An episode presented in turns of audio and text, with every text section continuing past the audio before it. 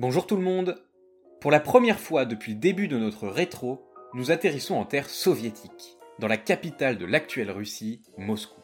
Dès son entrée fracassante dans le giron olympique en 1952 à Helsinki, l'URSS a bien compris que cet événement mondial pouvait développer son soft power à travers le monde, et que bien plus qu'une rencontre sportive, les Jeux olympiques étaient l'occasion d'affirmer la puissance de son système.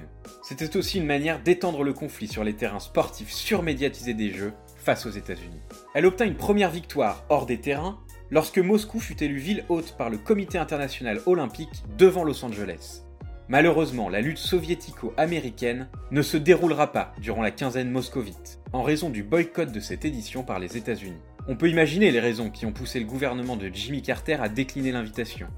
Mais on va quand même creuser et se rendre compte qu'ils n'ont pas du tout été les seuls à prendre cette décision. Allez, je vous présente ça tout de suite. Je proclame l'ouverture des Jeux Olympiques. Allez, les pauvres sont lâchés, la finale avec euh, l'équipe de France.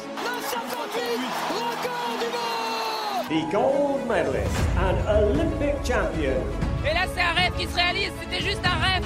This has been her destiny all along. Le sport, c'est bien.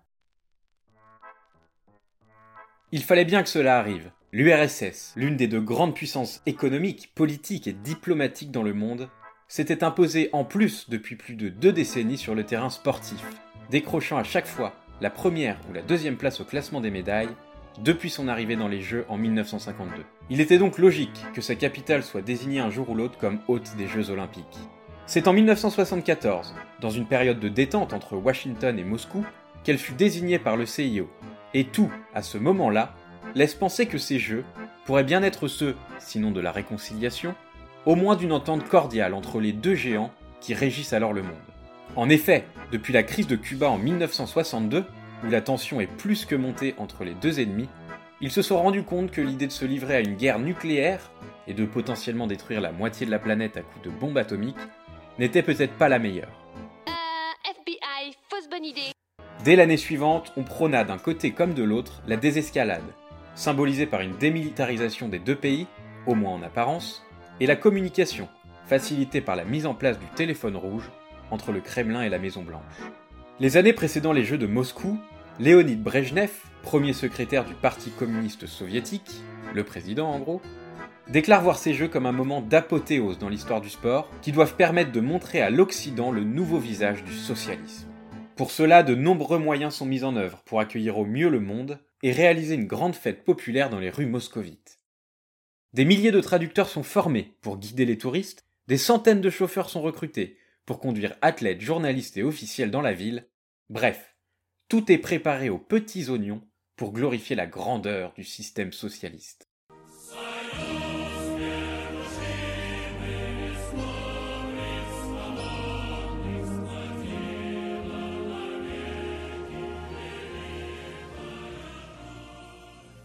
Et pourtant, ce supposé rassemblement pacifique des peuples et de leurs athlètes, comme se veut l'être les JO, vont se transformer à Moscou en véritable fiasco.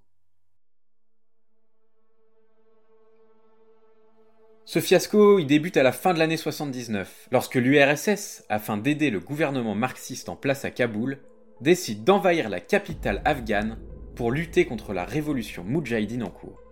Le président américain Carter condamne fermement cette invasion, souhaitant lui-même défendre ses intérêts dans ce pays d'Asie centrale, et y voyant là une manière de réaffirmer la puissance internationale de son pays, une sorte de Make America Great Again avant l'heure. Par la même occasion, il espère faire remonter sa cote de popularité dans son pays, quelques mois avant une élection présidentielle qui paraît pour lui bien mal engagée. Je vous passe les détails, mais au fil des semaines, Carter menace son homologue soviétique de boycotter les Jeux olympiques s'il ne retire pas ses troupes d'Afghanistan. Au départ très populaire, ces annonces deviennent peu à peu contestées, à la fois par les alliés occidentaux des États-Unis, mais aussi par l'opinion publique américaine, ses athlètes, ses fédérations, qui refusent alors de servir d'argument politique. Après des mois de tâtonnement, le comité olympique américain, à son grand regret, est contraint de décliner l'invitation du CIO. À son grand regret et surtout sous la contrainte du gouvernement américain. S'il ne pouvait pas officiellement ingérer à ce point dans les décisions du comité olympique, il menaça d'interdire à toute entreprise américaine de collaborer avec le CIO, ce qui aurait signifié l'absence de revenus de sponsoring, de droits TV, et donc un manque de financement intenable pour le comité américain. Cette décision est loin d'être partagée outre-Atlantique, mais la plupart des pays du bloc de l'Ouest, plus de 50, le Canada, la RFA et le Japon en tête, décidèrent de s'aligner sur la décision américaine. Ce ne fut pas le cas de la France. À l'instar de la Grande-Bretagne, de l'Italie ou de l'Australie par exemple, le gouvernement refuse d'ingérer dans l'olympisme et laisse donc à son comité national le choix de participer ou non. Ce dernier prônera la participation aux Jeux pour ne pas priver ses athlètes de l'événement de leur vie. Nous avons dit que nous refusions le boycott des Jeux olympiques. Il faut prendre notre décision face à une campagne internationale venant non pas de l'opinion, des gens qui s'indigneraient, mais des capitales venant de la diplomatie américaine en faveur du boycott. Face à cette campagne, nous avons dit non, pas plus que on empêche les hommes d'affaires de continuer à se rencontrer à l'est ou à l'ouest, on ne doit empêcher les, les sportifs de se rencontrer. Et maintenant, c'est qui le patron? C'est qui le patron? Afin de ménager la chèvre américaine et le chou soviétique, ou l'inverse, c'est comme vous voulez, ces pays décidèrent de participer sous le drapeau olympique pour ne pas associer le leur directement à un événement organisé par l'URSS.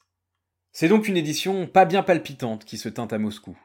Privé de l'Allemagne de l'Ouest, du Canada et des États-Unis, trois des meilleures nations mondiales de l'époque, les compétitions se résumèrent bien souvent à un duel entre Allemagne de l'Est et URSS, qui remportèrent à L2 la moitié des médailles et 127 titres sur 204 possibles. Bon du coup, niveau sport, j'ai pas forcément grand chose à vous raconter. Cependant, cette domination totale et implacable de ces deux pays m'a donné l'idée d'évoquer un sujet sensible, mais pourtant inhérent au sport, celui du dopage. Et plus précisément à cette époque, celui du dopage organisé. Alors attention, avant de commencer, je tiens quand même à préciser que le dopage n'était pas que le fait des méchants communistes face aux honorables libéraux. Meurs, pourriture communiste. Le dopage était selon toute vraisemblance organisé aussi bien d'un côté que de l'autre du rideau de fer. On en sait plus aujourd'hui sur les pratiques soviétiques ouest-allemandes, car suite à l'effondrement du bloc de l'Est, des dossiers sont ressortis. Mais ce n'est pas parce que ces dossiers n'ont jamais ou pas complètement ressurgi à l'ouest qu'ils n'existaient pas. Et pourtant, ironie du sort, ces Jeux de Moscou furent les premiers et aujourd'hui encore les seuls Jeux à ne révéler aucun test positif depuis la mise en place des contrôles au milieu des années 60. Le directeur de la commission médicale du CIO ira même jusqu'à se pavaner en annonçant que ces jeux resteraient les plus purs de l'histoire. Pas de chance pour lui, quelques années plus tard, ils seront au contraire qualifiés de Junkie Olympics, lorsqu'une enquête estima que 90% des médaillés avaient consommé une ou plusieurs substances dopantes. Alors comment expliquer qu'aucun test n'ait été positif? Moi je pense que la question elle est vite répondue. Premièrement parce que la testostérone, produit dopant très répandu, était à l'époque indétectable.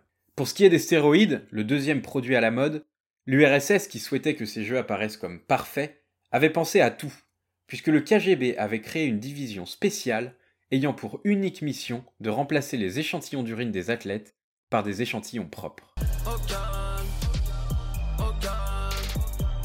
Si les chiffres sont si élevés, c'est parce qu'à l'époque, le dopage était institutionnalisé. Dans des rapports de l'Allemagne de l'Est, déterrés après la chute du mur, on découvrit qu'absolument tous les athlètes, dès le plus jeune âge, étaient dopés à l'insu de leur plein gré. En effet, de nombreux témoignages expliquent que des supposées cures de vitamines étaient administrées aux athlètes dès 15-16 ans.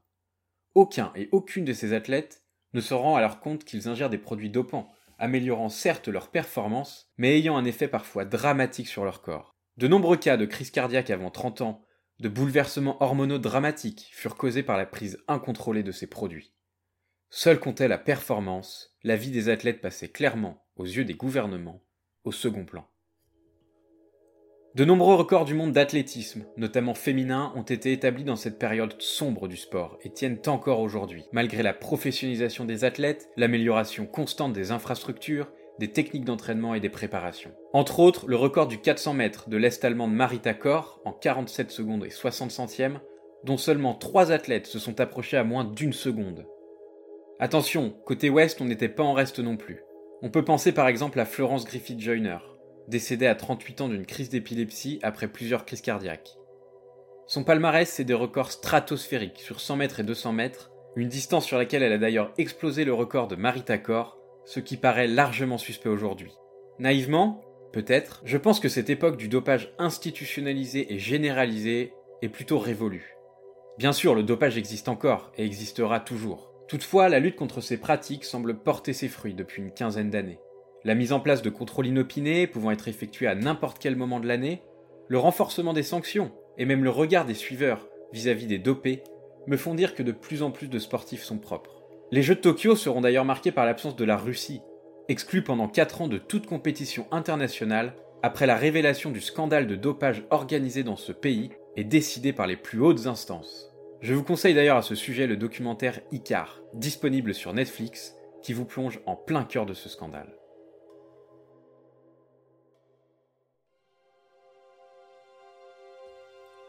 C'est une édition très très particulière qui s'est tenue à Moscou en 1980. Amputée de la plupart des meilleures nations du monde, elle ne fut pas la plus palpitante sportivement.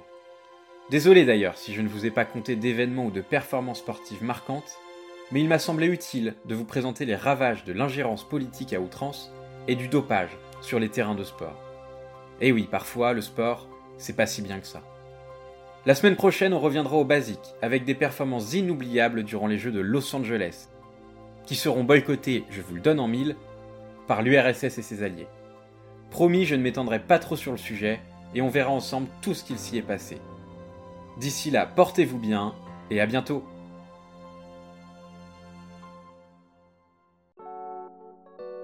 Vous avez aimé? Retrouvez tous nos podcasts sur lesportcestbien.com, mais aussi sur Spotify, Deezer ou Apple Podcasts. Si vous le souhaitez, n'hésitez pas à noter, liker et partager nos contenus autour de vous et à nous suivre sur Instagram et Facebook. Le sport, c'est bien.